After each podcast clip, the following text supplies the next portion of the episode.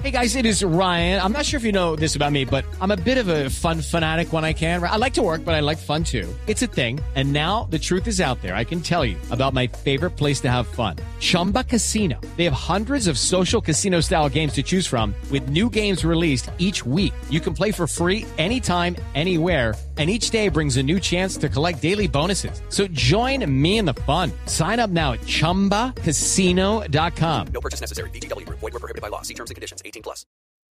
Muy buenas noches y bienvenidos a Mesa Blue. Juan Fernando Cristo y Guillermo Rivera, Disparos a la Paz. Así se llama el libro con prólogo de Daniel Coronel que estos dos grandes alfiles de la paz y de la administración de Juan Manuel Santos están lanzando.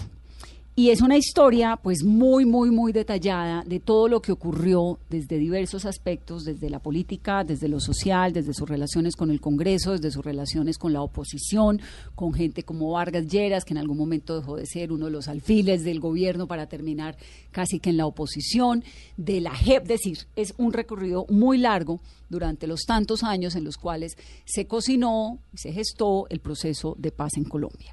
Me da mucho gusto tenerlos aquí. Bienvenidos. Muchas gracias, Vanessa, por la invitación y un gusto saludarlos y a todos los oyentes. Doctor Rivera, bienvenido. Eh, buenas noches, Vanessa. Muchas gracias. Un saludo a los oyentes.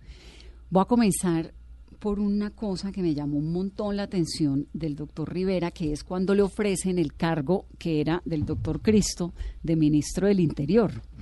Y entonces usted en el libro en algún momento dice que esto le llamó, pues que se puso nerviosísimo pues imagínese cómo no. Pero un señor con esa, uno no pensaría, ¿no? Que después de una trayectoria, después y fue un buen presagio que se pusiera para lo que venía. Porque, porque yo sabía lo que me venía, pierna arriba. No, pero me llamó mucho la atención porque uno dice, bueno, uno, un político de esa trayectoria, ¿no? Con todo lo que ha hecho, ya había estado en el gobierno, ya había sido viceministro, un montón de cosas, y lo llaman y se muere el susto. Eso es así en la vida real. O sea, uno se asusta cuando le ofrecen un cargo de esos. Por supuesto, pero es que las circunstancias eran muy complejas. Acababa la Corte de mm, fallar una demanda que había presentado Iván Duque, que nos quitó el control de los textos en el Congreso. Es decir, a partir de esa decisión de la Corte, los congresistas podían hacerle modificaciones y faltaban todavía muchos proyectos por tramitar en el Congreso que ya serían de mi responsabilidad. Y además era claro que para ese entonces ya estábamos perdiendo las mayorías en el Congreso. Luego, el riesgo de que me fuera mal era grande. ¿Y por qué aceptó? Eh, pues porque los retos hay que aceptarlos. Hice un gran esfuerzo para no responder con la voz temblorosa propia de quien recibe una noticia que implicaba el desafío más grande de su vida pública y le dije que sí. Obviamente está contando que le dijo que sí pero, al presidente. Pero un, poquito más que contara con toda mi lealtad y mi compromiso. Sí, pero más adelante cuento algo que es aún, digamos, eh, más revelador de lo que significó ese compromiso. Dos o tres días después de, que me nombraron, se dio en Cali, íbamos, mejor dicho, para el Cauca al desarme de las FARC. No pudimos aterrizar porque había mal tiempo y nos devolvimos a la escuela de la Fuerza Aérea, la Marco Fidel Suárez en Cali. Cali. Y en esa comitiva iba Pepe Mujica y cuando llegamos a Cali, eh, el presidente Santos me presentó con Pepe Mujica, le presentó al nuevo ministro del Interior y Mujica lo único que me dijo fue, lo compadezco, lo compadezco y, ahí también digo que tuve muchas eh, ocasiones en las que recordé las palabras de Mujica. ¿Usted fue ministro del Interior cuánto tiempo? 14 meses. 14 meses, pero le tocó el final, ¿no? La parte, la parte más dura. La parte dura. La parte crítica. ¿Y en algún momento se arrepiente ese sí? No, no, no, no me arrepiento para nada. Me parece que ha sido la experiencia más enriquecedora, sin lugar a dudas.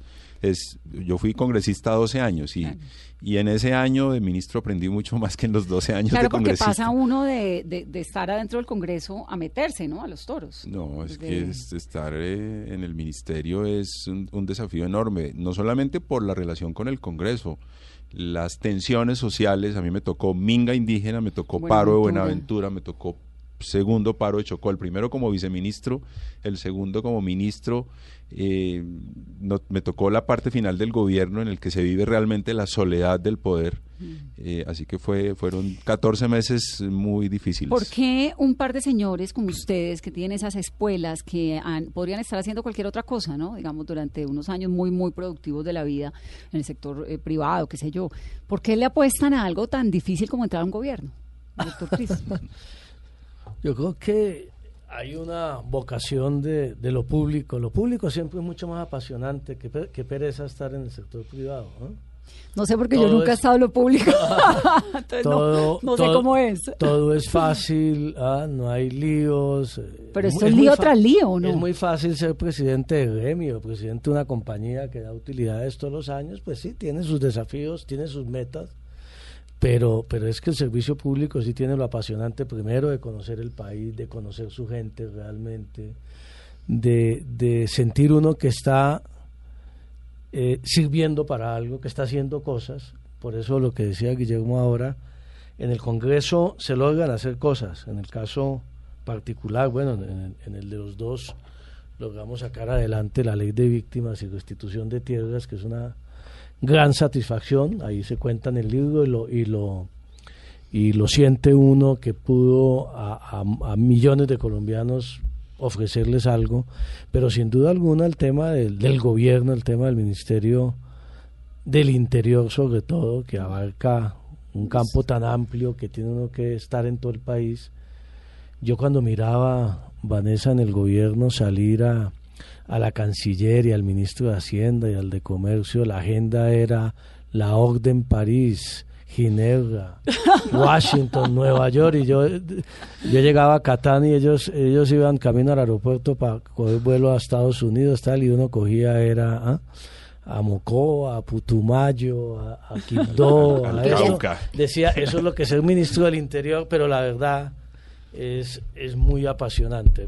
Y, y además, le, le confieso otra cosa. Uno cuando yo, yo duré 16 años en el Senado, fui presidente del Congreso, presidente de la Comisión Primera, presidente de la Comisión Sexta, presidente del Partido Liberal. Entonces uno llega al ministerio pensando Que ya conoce está- todo, que, que exacto, lo tengo claro. está Que es amigo de todos. que ya está aprendido y resulta que el ministerio, más allá del Congreso, que obviamente es la tarea primordial, es un ministerio que le permite a uno conocer el país, conocer las comunidades indígenas, conocer las comunidades afros y, y conecta uno con la gente cuando a uno le gusta eso, luego me parece que, que la respuesta es esto es lo que en el caso pasión. particular me apasiona. Sí. sí. ¿Cómo ven a la ministra del Interior?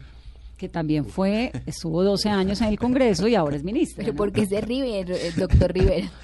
Eh, no, yo, yo he tratado de no, de no hacer eh, juicios de valor sobre la gestión de la doctora Nancy Patricia, porque es mi sucesora y digamos que quisiera ser prudente, pero mm, Está siendo súper prudente, sobre todo Sí, con lo de sí, la sí. risa.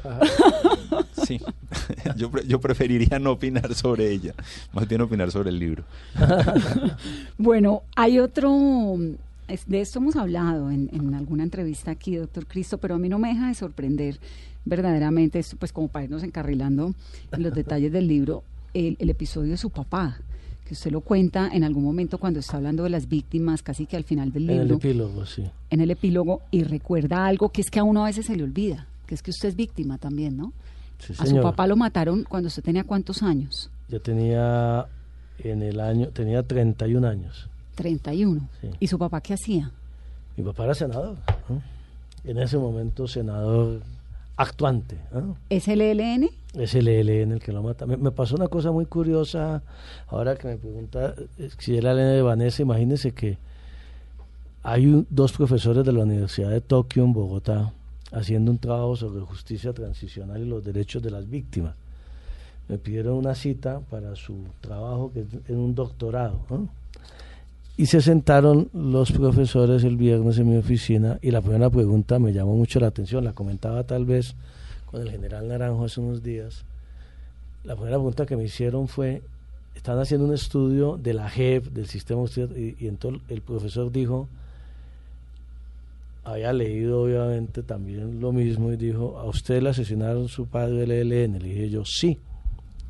Y entonces el profesor me dijo, si este sistema de justicia transicional lo hubiera creado usted no para las FARC, sino para el ELN, hubiera hecho lo mismo. Y yo le dije, sí, sí, porque yo soy de los que he considerado que uno como víctima, el primer derecho que tiene es a la verdad. Y este sistema de justicia transicional le, le garantiza y le va a garantizar a las víctimas el tema de la verdad. Una verdad que en mi caso durante 22 años no, no he tenido todavía. ¿Usted no sabe por qué mataron a su papá, ni para qué, ni cuál fue la razón? O... No, pues teorías políticas, ¿no? Era senador liberal. Dicen que el ELN quería producir una gran conmoción en el país y darle un golpe al gobierno de San Pérez, era senador liberal, cercano al, al gobierno. Pero nunca hubo una razón fundamental, ni nunca el ELN. Yo he hablado con el ELN. Eso le iba a preguntar, porque usted ha hablado. hablé primero, hablé primero en el año 2000, cuando fui a acompañar a Horacio Serpa, que en ese entonces era presidente del Partido Liberal, a la liberación de un secuestrado, un parlamentario paisa que tenía el ELN en su poder, en la cercanía de San Lucas. Estaba Pablo Beltrán, precisamente.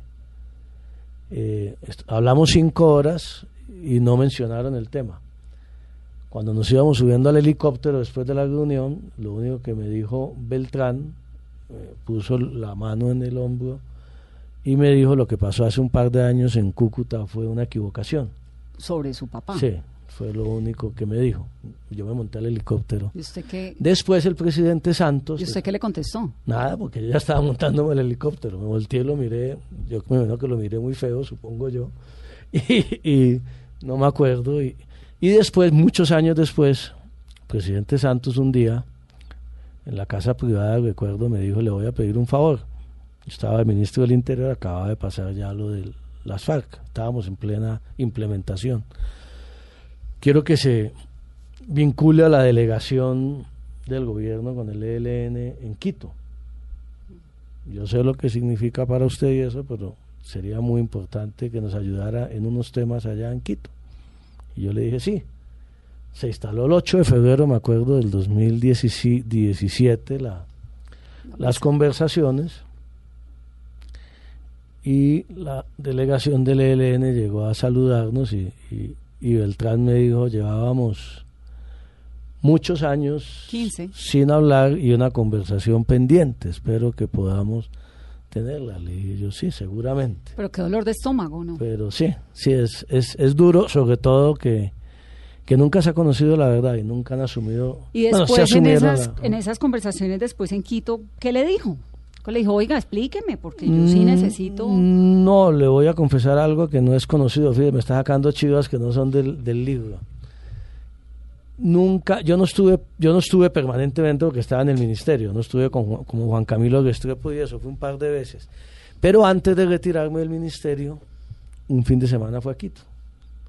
Solo a hablar con, con Beltrán y solo hablar de ese tema. Del tema de su papá. Como tres o cuatro horas, sí. Y no, no quedé, ah, eso no lo había contado yo nunca, fíjese No quedó que... no quedé satisfecho. No, porque ellos siguen, eh, o sea, que ellos se escudan mucho, que era un tema regional, que están averiguando, que nunca tuvieron claro que algunos de los asesinos los mataron. Era un comando como de 10, fueron como si fueran a, a atentar contra el presidente. Eh, que algunos se han ido para Venezuela, que otros los han asesinado, que ellos estaban tratando de reconstruir. Una cosa que no, bastante Y usted no vaga quedó, y difusa. y usted no quedó bien con eso, No, con esa explicación. para no quedó satisfecho. Ahora, ¿le cree al ELN algo? Cada vez menos, la verdad. Yo fui muy incrédulo, no, no por lo que me pasó a mí. Yo creo que el ELN se ha equivocado mucho en, en- en el manejo de su posición. Está muy fragmentado, muy federalizado, no tiene mando. Y hoy viven en un país totalmente distinto. Ellos se quedaron estacionados en el país de hace 20 años. Como algunos amigos del gobierno también, se quedaron en el país del conflicto, de la guerra, de que eh, ellos no entienden que hoy Colombia rechaza de una manera contundente Todo cualquier que secuestro sí, que sí. hacen, que antes no era lo mismo. Y eso es fruto además del acuerdo de paz con las FARC. La gente ya, ya, ya no acepta ese tipo de violencia que hace 20 años era común en Porque el es país. que tal vez no, lo, no habíamos vivido un solo día en el que no tuviéramos un atentado en Eh, algún lugar. y creo que en Exactamente, el- entonces la gente se lo volvió parte del paisaje. Hoy en día vuelve a ser noticia Claro. de primera plana cuando secuestran a alguien. Bueno, tomas de población nunca más volvió a ver cuando hay unos hechos de esa naturaleza. Y el ELN se quedó estacionado en el pasado. Y no entienden que si no toma un, digamos, una guerrilla que se sienta a negociar y que no tiene claro que la negociación es para dejar las armas y abandonar la violencia, pues no va para ninguna Pero usted parte. insiste en algunas partes del libro en que hay que buscar una negociación con el Pues es que me, me parece que, que es lo que hay que hacer.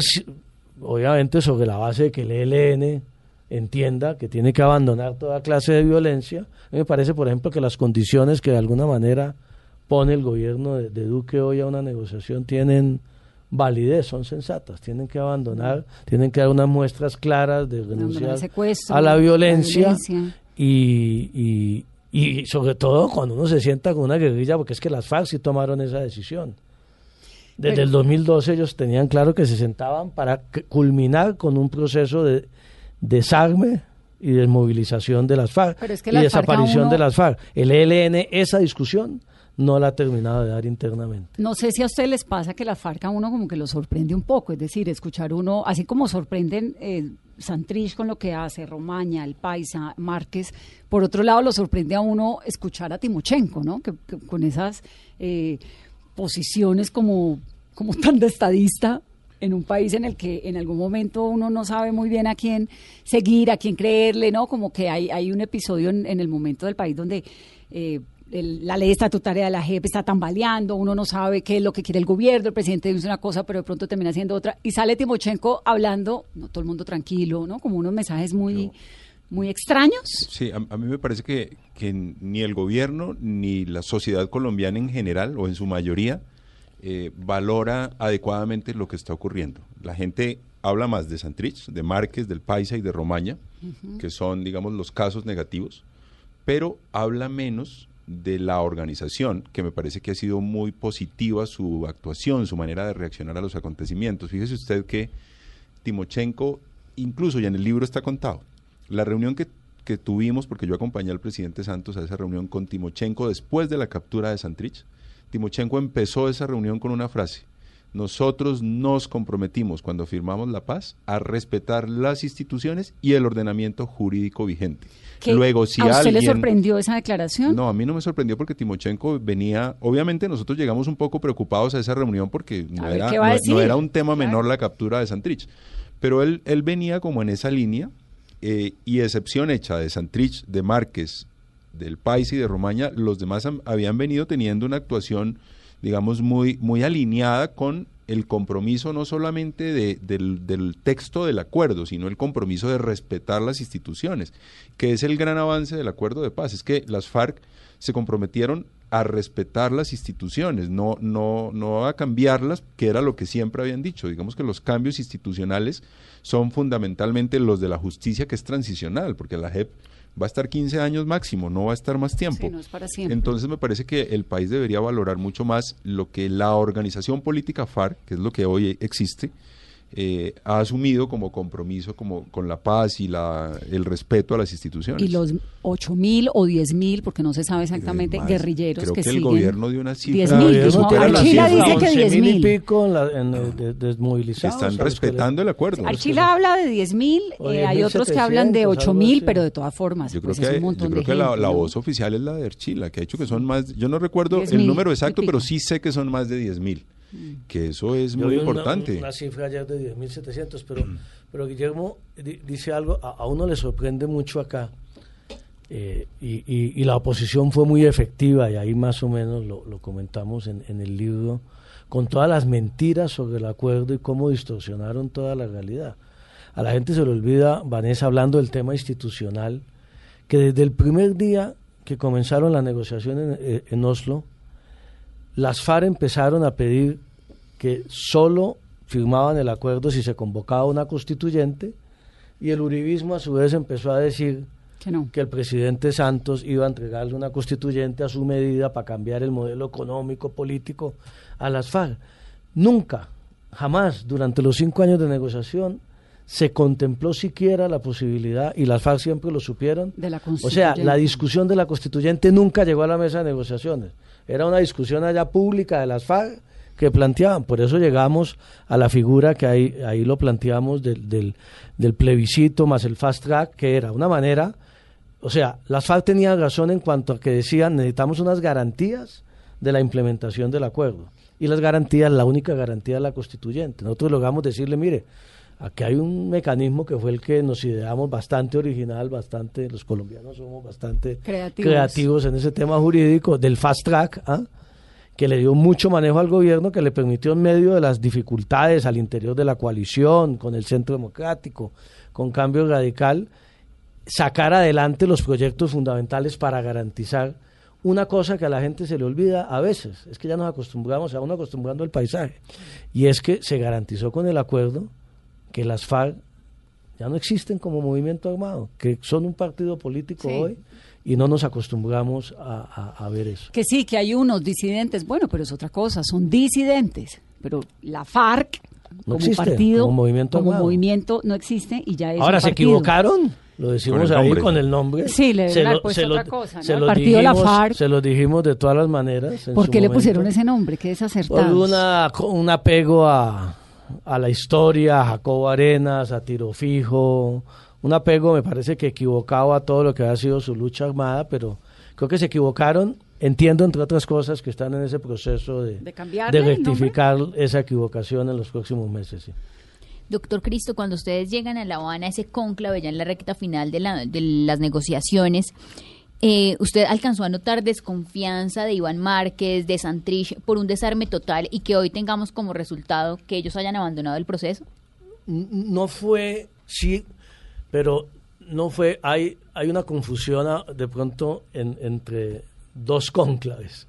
Uno es el de la, el final de la negociación en La Habana.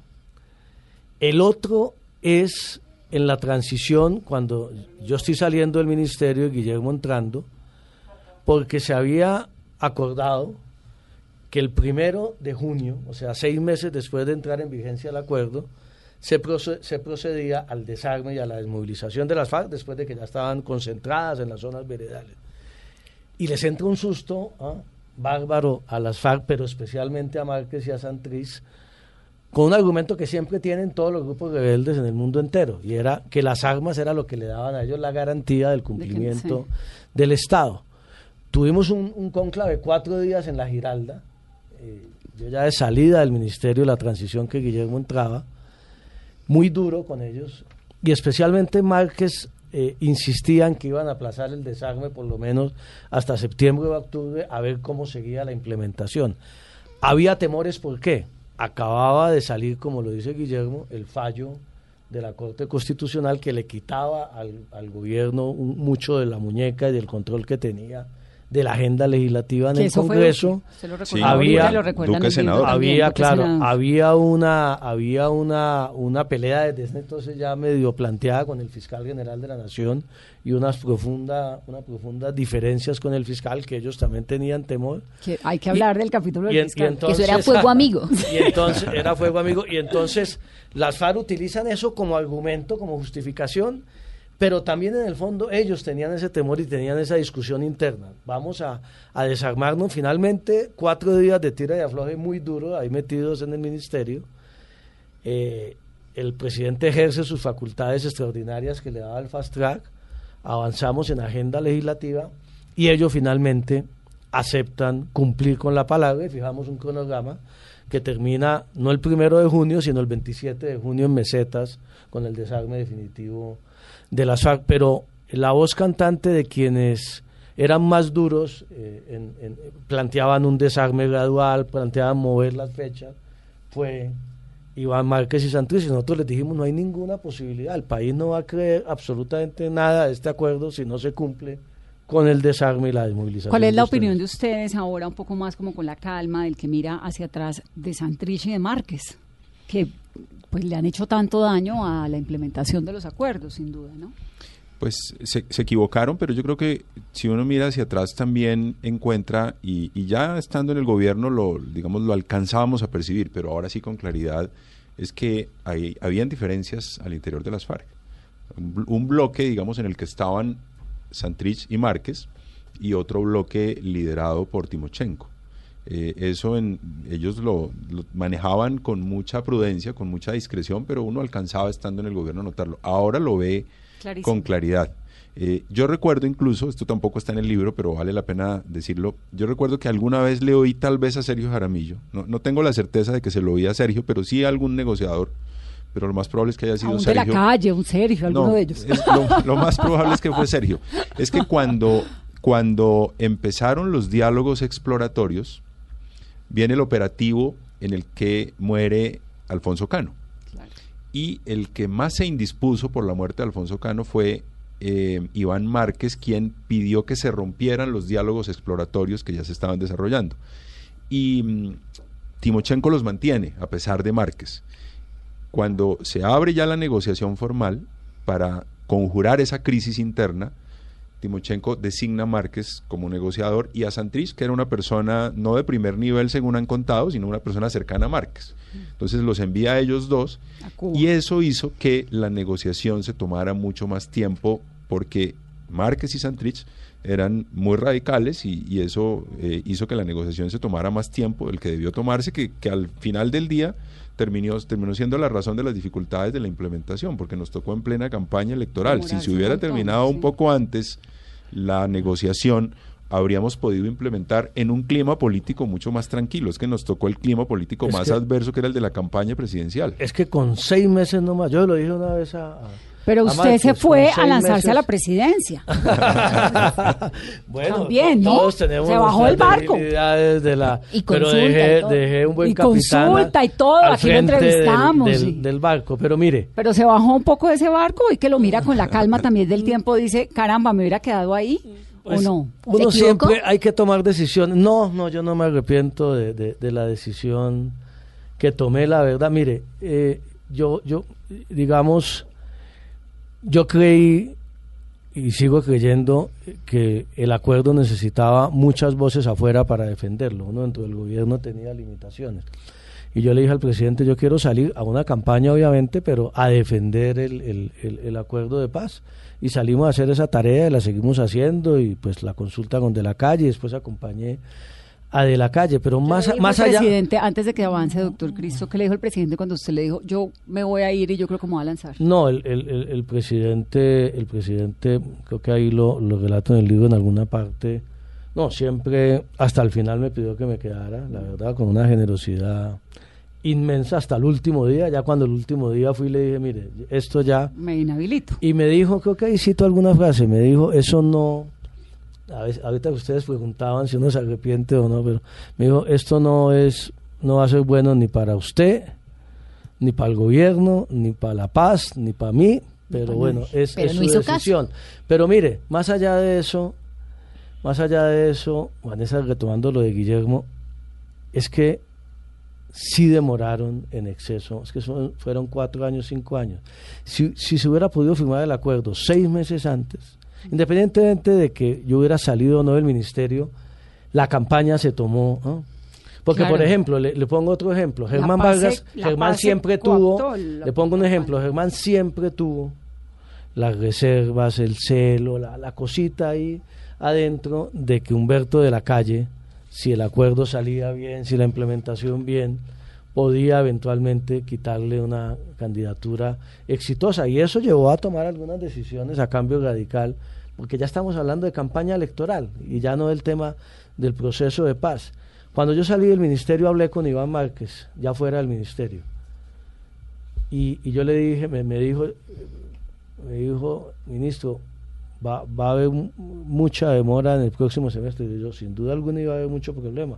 Pero el problema es que ustedes se demoraron mucho. Y él me reconoció, me dijo, sí, nosotros al principio desconfiamos mucho del gobierno y del presidente Santos y, y nos demoramos mucho. Yo les dije, ya nos tomó la campaña electoral y ya entran en juego Un montón de otros cosas que- intereses, otras cosas. Lamentablemente no debería ser así, pero es, es el ser humano y es la política Y aquí usted- y en el mundo entero. Y al doctor Rivera le tocó en esa campaña lidiar con un Vargas Lleras hiper mega Claro. poderoso, con un cambio radical, pues Eh, impredecible, es que esa fue la consecuencia. y era vicepresidente. Claro, no, ya, ya había salido Germán cuando yo... No, pues claro, pero había sido. Claro, había sido, pero digo que a mí me tocó la parte más crítica justamente por la demora de la firma del acuerdo. La primer, el primer semestre de la implementación fue el, el primer semestre del 2017 y la campaña empezó en forma el segundo semestre del 2017, que fue cuando me tocó a mí. Y como Juan Fernando lo relata, Vargas había mantenido al menos silencio frente al acuerdo. Y ese silencio nos, Siempre, nos además, ayudó. ¿no? Digamos, en eso fue muy coherente, Sí. porque siempre Sí, como vicepresidente... Y muy respetuoso, hay que decirlo todo. Sí. Pero eso nos ayudó porque su bancada acompañó mientras él estuvo en silencio, su bancada acompañó la implementación.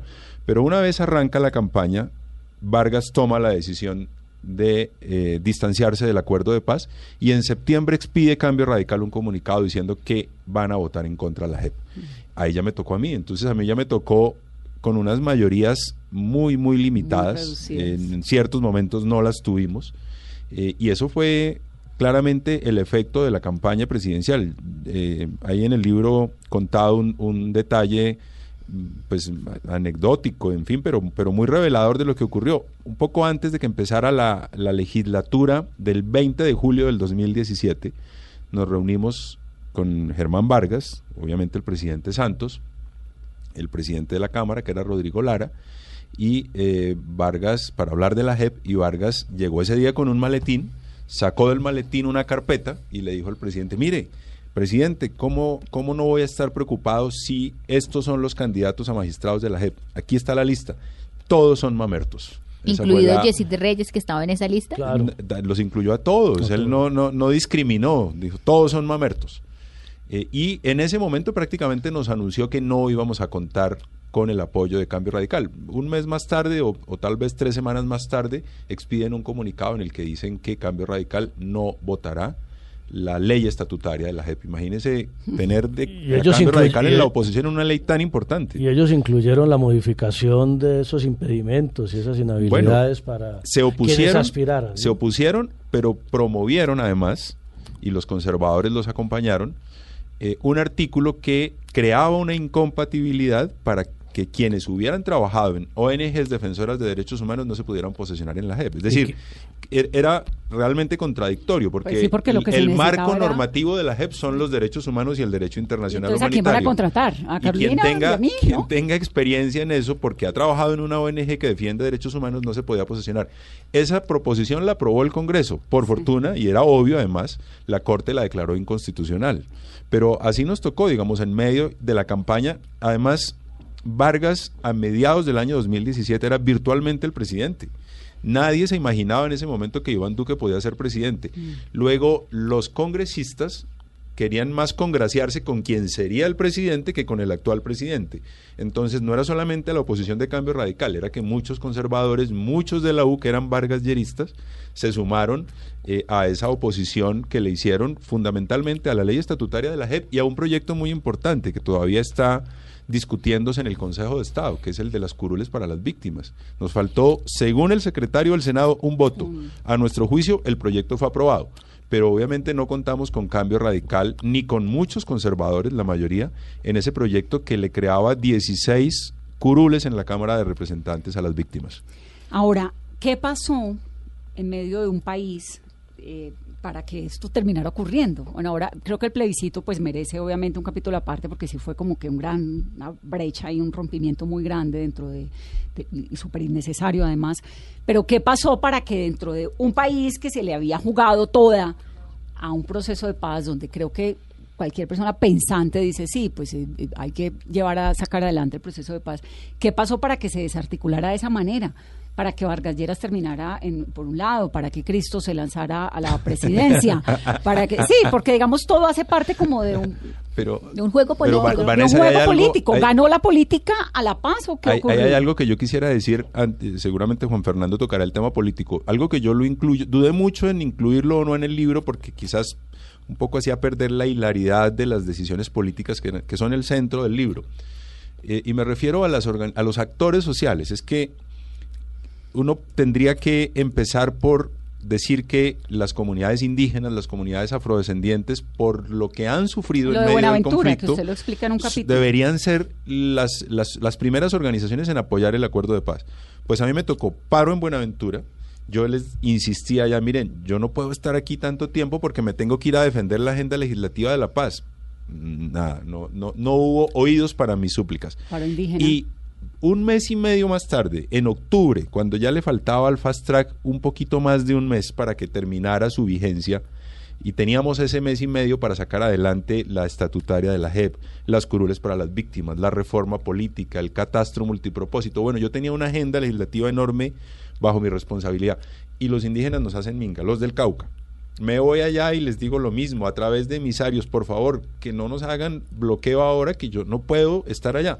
Pues me tocó una semana concentrarme en el Cauca y tampoco hubo oídos para mis súplicas. Yo les decía, por favor, entiendan que este es un momento muy importante para ustedes, para la ¿Pero paz por del qué? país. Mi pregunta es, ¿qué le, qué le pasa al país? No, yo, yo No, creo yo que este que país la- está ¿Qué muy pasa? fragmentado. Yo creo que, yo creo que la, la- a ver, son 52 años de guerra, ¿no?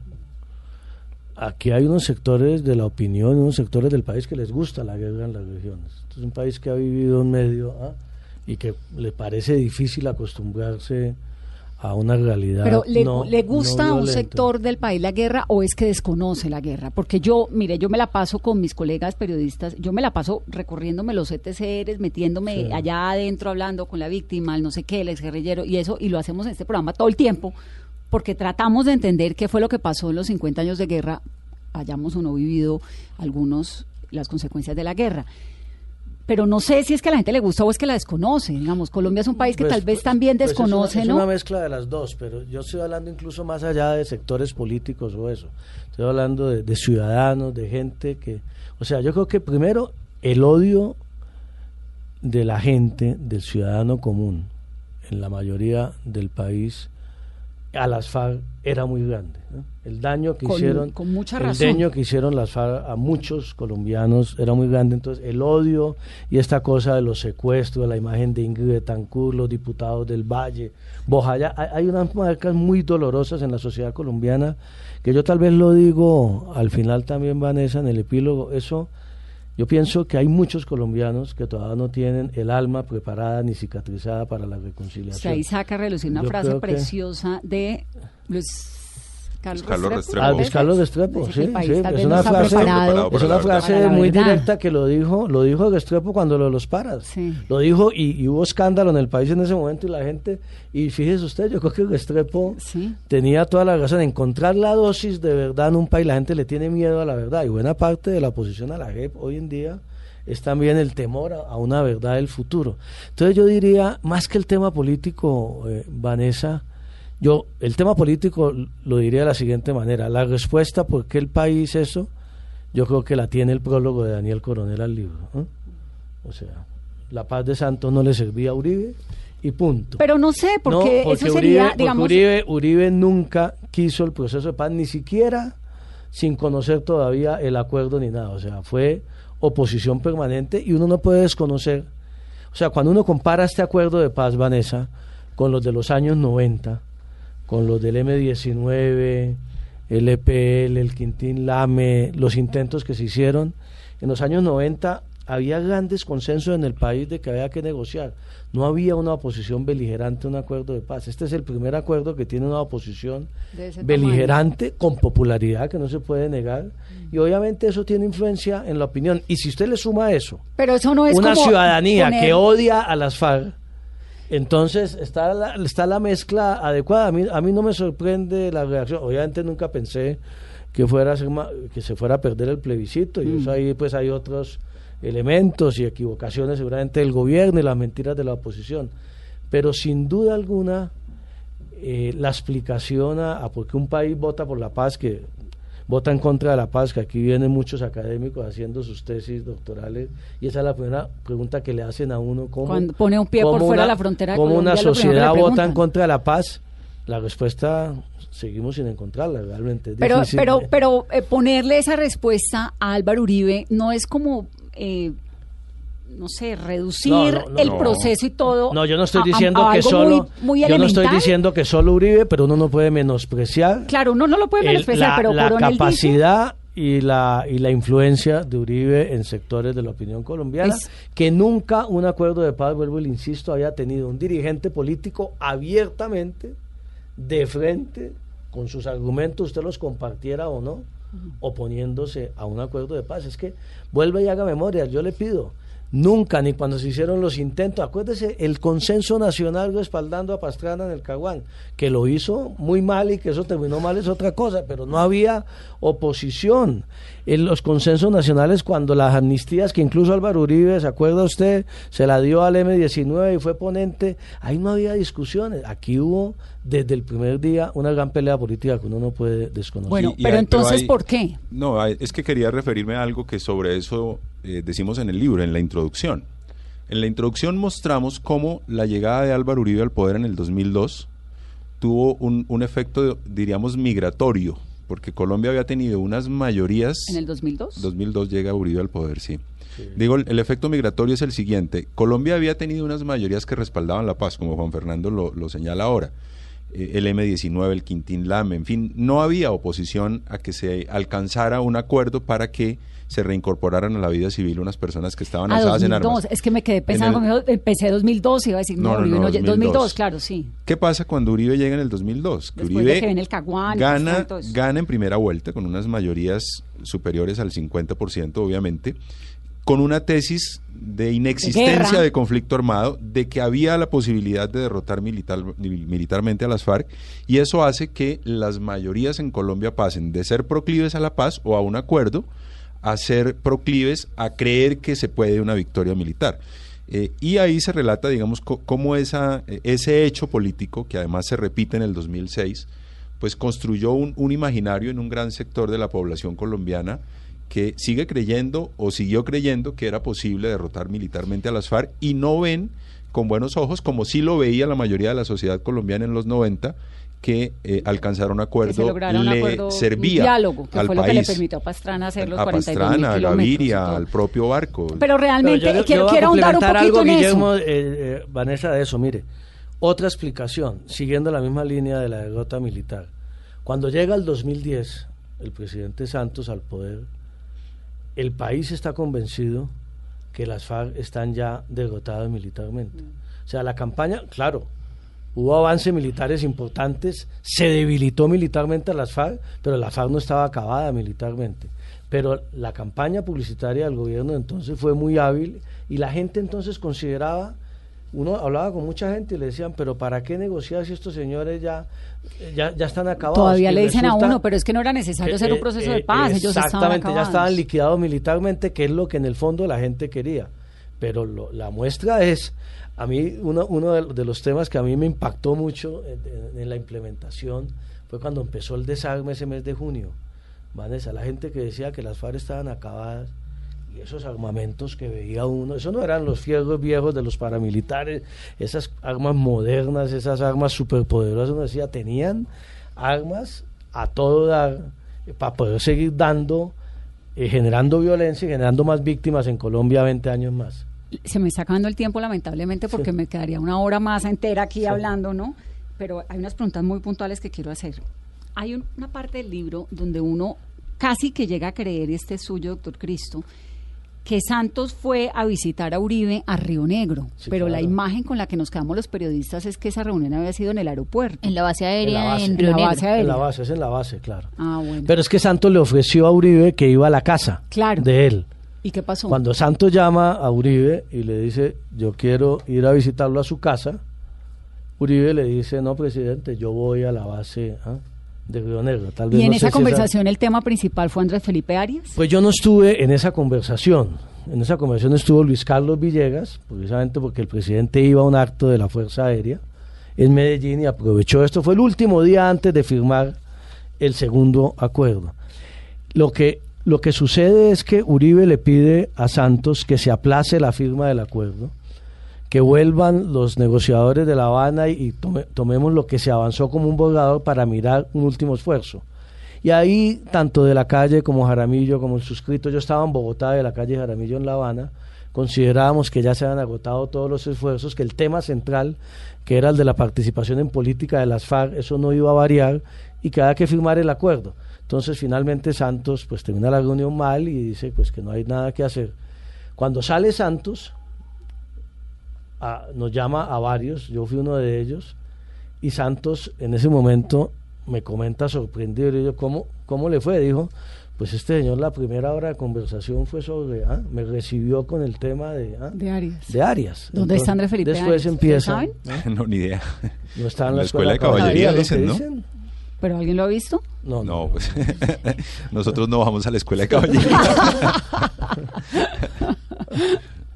Otro de los episodios y de los disparos eh, que no está en el libro es los disparos de Juan Carlos Pinzón en su momento embajador de Estados Unidos. Nos Ah, como, como ya no estaba, ah, él, él disparó durante el acuerdo, pero nosotros Disparó aquí como nos- ministro de defensa. Nos referimos a, a la implementación, entonces ya no, ya no estaba, ah, sí, no, no, no hace parte. Pero ustedes que hicieron este parte de ese gobierno, que vieron a Pinzón en Washington, porque es que Washington, pues es Washington, ¿no? O sea, uno no es embajador en, en- en Lima, con todo respeto, pues es en Washington. Eh, hoy en día, esas posiciones que él manifiesta contra lo que se acordó, lo que se firmó, la implementación, entonces, ¿lo sorprende? No, a mí no me sorprende. Eh, yo era representante a la Cámara y me opuse, y el doctor Pinzón lo recordará, a un proyecto que él impulsó que modificaba la justicia penal militar. Y yo siempre le dije a él, dije, mire, ¿usted para qué promueve eso? Espere que salga del acuerdo de La Habana que va a crear un modelo de justicia transicional que seguramente va a incluir a los militares. Eh, y la manera como él, digamos, respondía y los adjetivos que utilizaba, pues le, lo llevaban a uno a concluir que claramente él no estaba conforme con el proceso de paz. Y ahí hay que destacar a Vargas positivamente. Vargas siendo vicepresidente y siendo ministro de Vivienda, Sí, cuando empezó, silencio. cuando empezó el, el acuerdo, el proceso de paz, Vargas era ministro de Vivienda, luego fue vicepresidente, Vargas guardó silencio. En cambio, Pinzón sí no guardaba silencio. Desde Pinzón Washington, era, sí. no, pero desde Washington porque le tocaba siendo embajador, pero siendo ministro de Defensa no guardaba silencio. Yo sé Pero que eso era un poco como el juego, ¿o ¿no? no, ¿O no, no, no ¿O era creo. incómodo? Yo sé que, que los negociadores en La Habana tuvieron que sortear dificultades por cuenta de la lengua de Pinzón. Néstor Humberto Martínez. ¿Lo sorprendió esa...? A mí, a, a- mí no me, a mí no me sorprendió la posición de Néstor Humberto frente Usted dice en una parte del libro que es el principal opositor, y lo dice como en un término que lo iguala casi que Álvaro Uribe. No, no, no me acuerdo haber dicho el principal opositor. Yo lo que Uno digo es que fue un error, la, la, la, la- uno de los principales errores de, del presidente Santos. ¿Por qué? Néstor Humberto Martínez fue el crítico más incisivo Ah, y poderoso Ah, sí. que tuvo la JEP y de paso Ah, el sí, acuerdo lo de paz. dice sí, Ah, lo dijo fue el doctor. Claro, y yo digo que fue un error, pero ¿por qué? Más allá de la persona de, de, de, de- de Néstor Humberto. Porque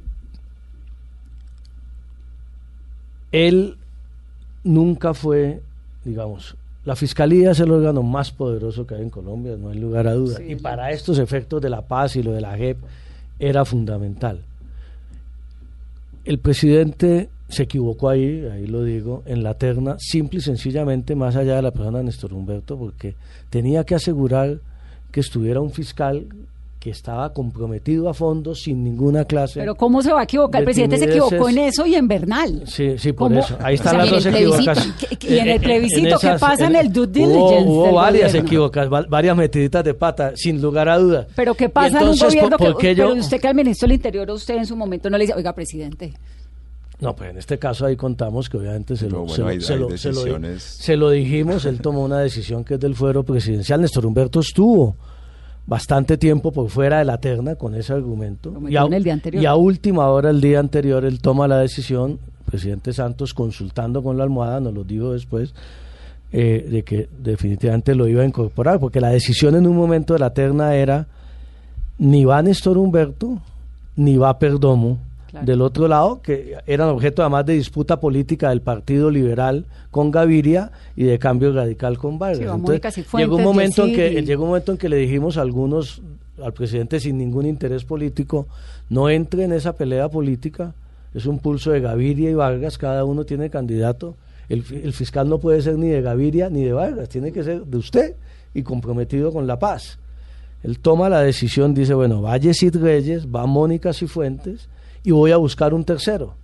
Hasta ahí Hasta ahí quedamos, quedamos hasta que nos sorprende, hasta que nos sorprende al día siguiente, incluyendo a, a Néstor Humberto, que, que desde que empezó el trámite de la JEP, empezó a hacer observaciones, yo lo digo ahí en el libro, al principio unas válidas, que mejoraron el acuerdo, había unos vacíos en, el, en materia de la reincidencia de los señores de las FARC de los delitos, en materia, en, mucho- en muchos temas había observaciones válidas que las recogimos todas, primero en la norma constitucional y después en la ley estatutaria.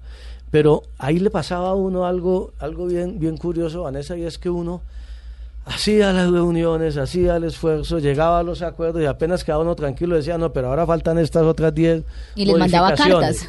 Y, y, y- Todas, y todas mandaba, llegaban, todas llegaban por escrito mandaba, a la mano. mandaba ni siquiera cartas correo todo el tiempo dejando constancias.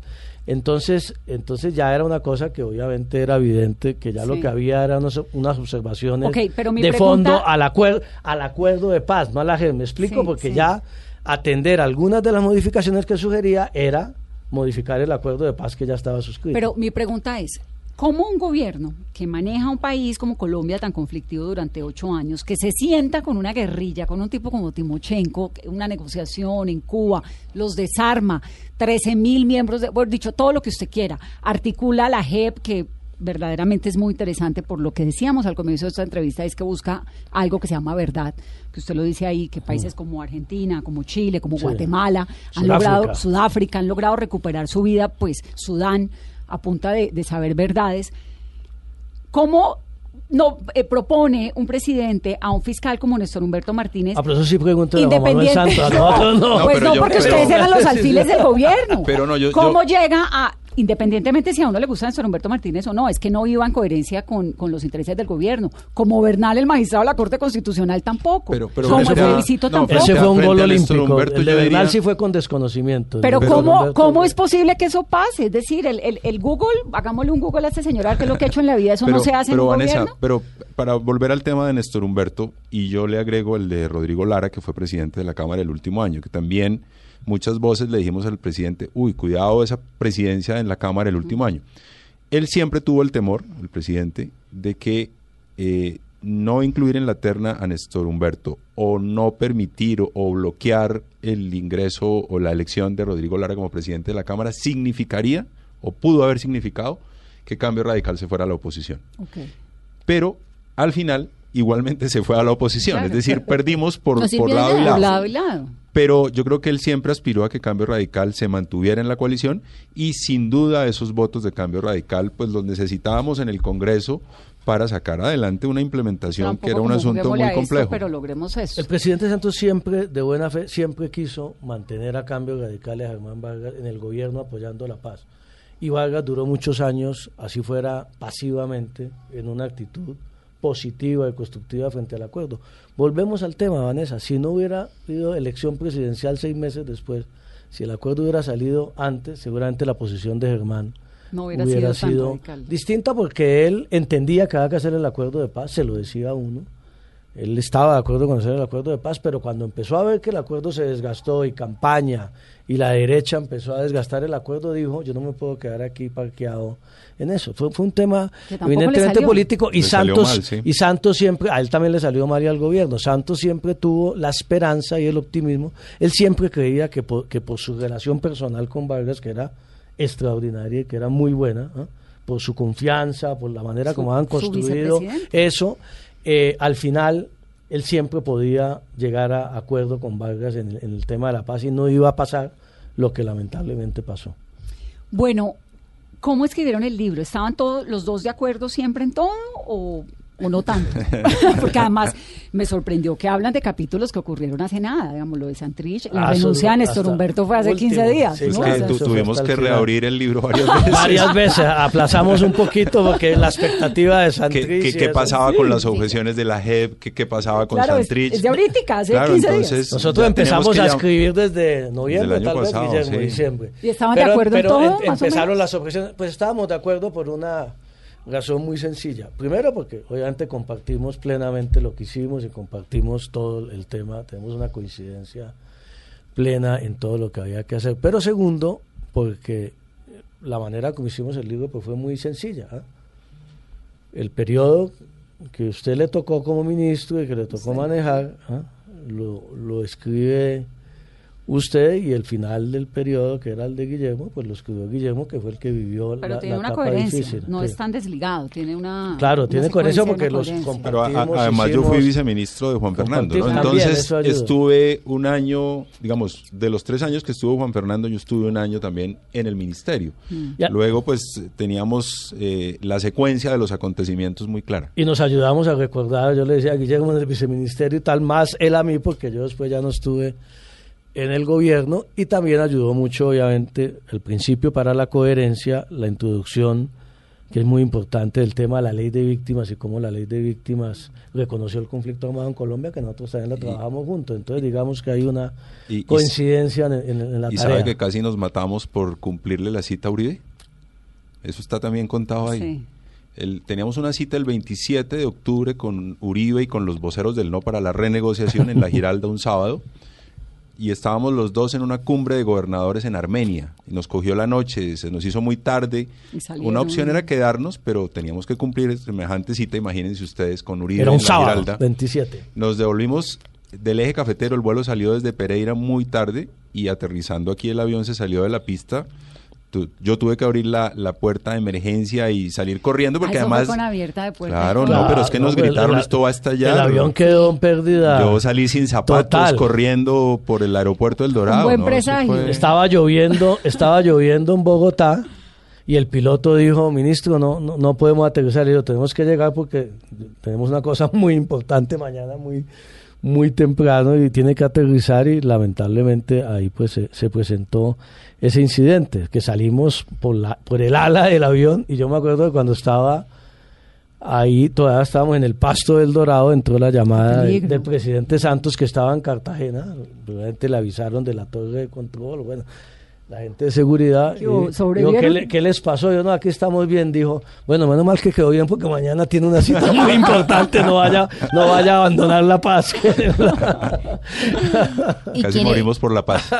¿Y quién eligió el nombre Los Disparos de la Paz? Porque sería más como los disparos del fuego amigo. Disparos a la paz. No, porque también hay disparos del Centro Democrático No, ahí hay duro. varios. Y ahí demostramos todas las mentiras del- de la campaña del plebiscito. Y demostramos también algo que para mí es muy importante en el, en el libro, Carolina y Vanessa, y es que no es cierto esa afirmación que permanentemente hacen los sectores más radicales del Centro Democrático, que no hubo un nuevo acuerdo y que no hubo renegociación.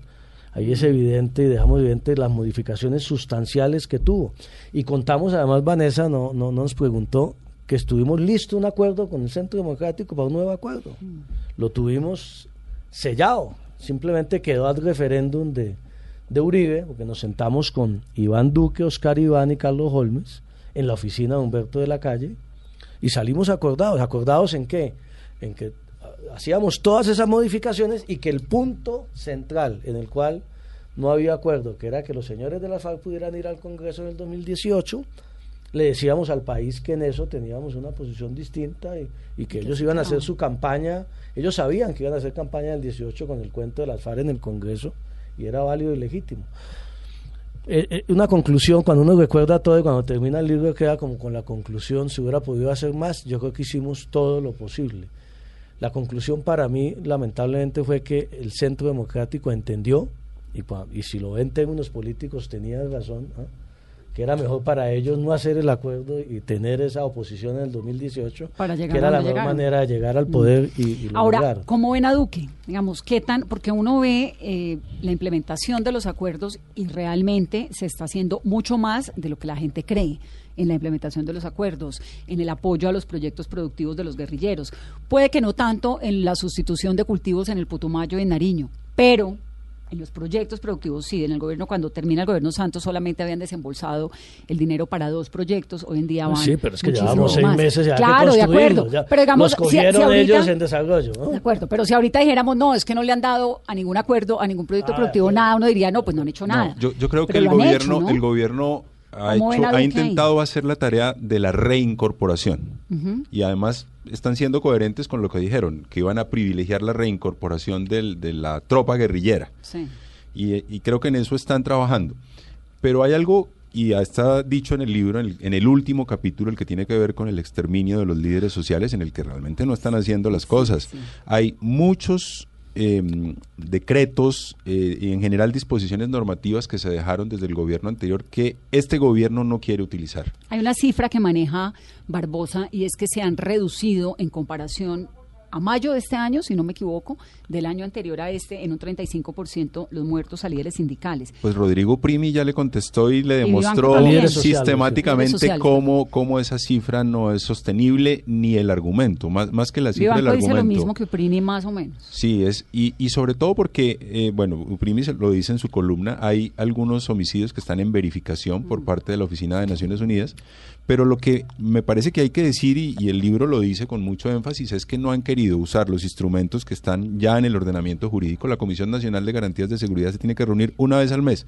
Se ha reunido dos veces en lo que va corrido el gobierno. El decreto de protección colectiva que lo construimos con las comunidades, con la participación de la misión de verificación de Naciones Unidas, lo engavetaron y lo reemplazaron por el famoso PA o Plan de Acción Oportuna, que son consejos de seguridad itinerantes, Ganaron que es más de lo mismo.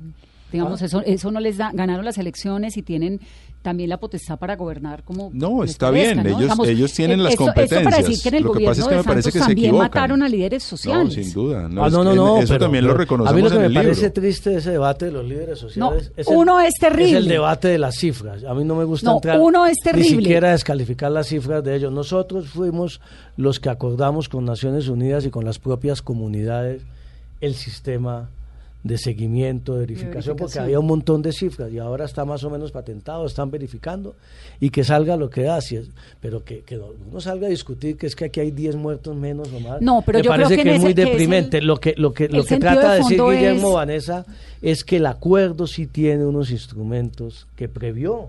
Es que lo que le da a uno tristeza, mire, la discusión sobre la unidad de la Fiscalía para el es desmantelamiento de las organizaciones punto. criminales. Yo le confieso, a mí cuando las FARC insistían tanto en eso, yo decía, dejen el fetichismo legal. Aquí todos los colombianos creemos que crean una institución, miremos a ver tal.